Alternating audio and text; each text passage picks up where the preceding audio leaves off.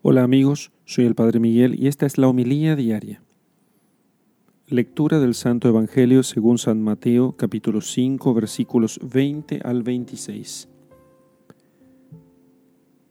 Jesús dijo, Os digo que si vuestra justicia no es mayor que la de los escribas y fariseos, no entraréis en el reino de los cielos.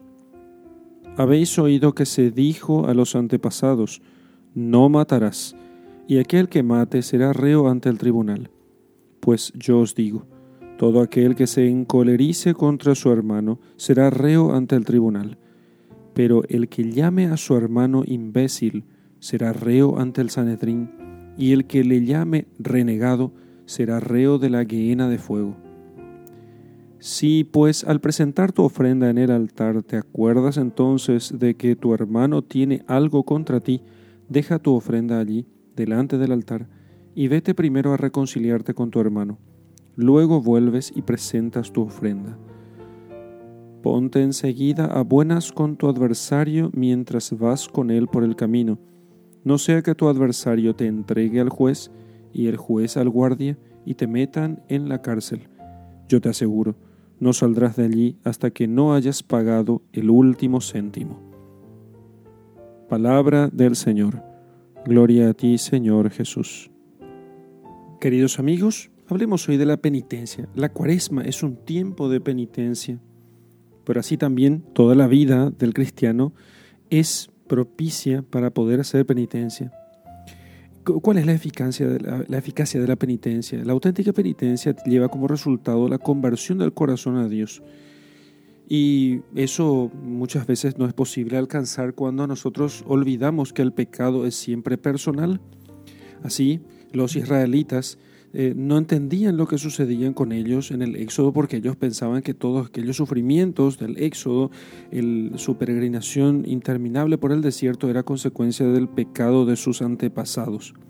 Pero el Señor les dice a ellos que el que peca, ese morirá, el hijo no cargará con la culpa del padre y el padre no cargará con la culpa de su hijo, sino que cada uno cargará, con su propia maldad. Entonces, Dios quiere que el pecador se convierta y viva, pero eh, este pecador tiene que entonces así cooperar con su arrepentimiento y con sus obras de penitencia. Así entonces, como decía Juan Pablo II, el pecado es siempre un acto de la persona, un acto libre de la persona individual y no precisamente de un grupo o de una comunidad. No hay una estructura de pecado, sino que hay, unas, hay cosas que llevan al hombre al pecado, pero el pecado es siempre personal. Por eso es una gracia del Señor no dejar de arrepentirnos de nuestros pecados pasados ni enmascarar los presentes, sino que cada uno diga, yo conozco mi iniquidad, mi pecado está siempre delante de mí.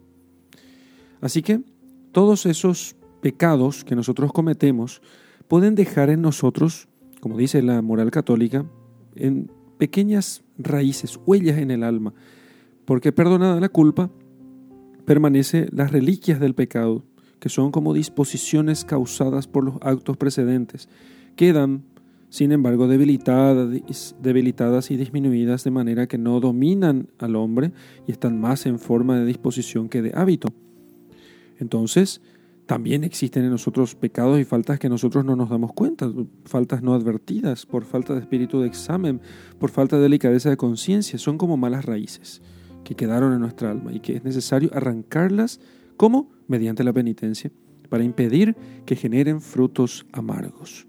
Así que hay muchos motivos para hacer penitencia en este tiempo de cuaresma y en todo el tiempo de nuestra vida y debemos concretar esas penitencias con cosas pequeñas, mortificaciones en las comidas, como la abstinencia que manda la iglesia, vivir la puntualidad, guardar la imaginación, tratar bien a los demás, pedir disculpas siempre, y también con el consejo de un director espiritual, del confesor o de alguna persona prudente podemos imponernos otras mortificaciones más relevantes que nos ayuden a purificar nuestra alma, a desagraviar por los pecados propios y ajenos y a reorientar nuestro corazón hacia el amor a Dios sobre todas las cosas.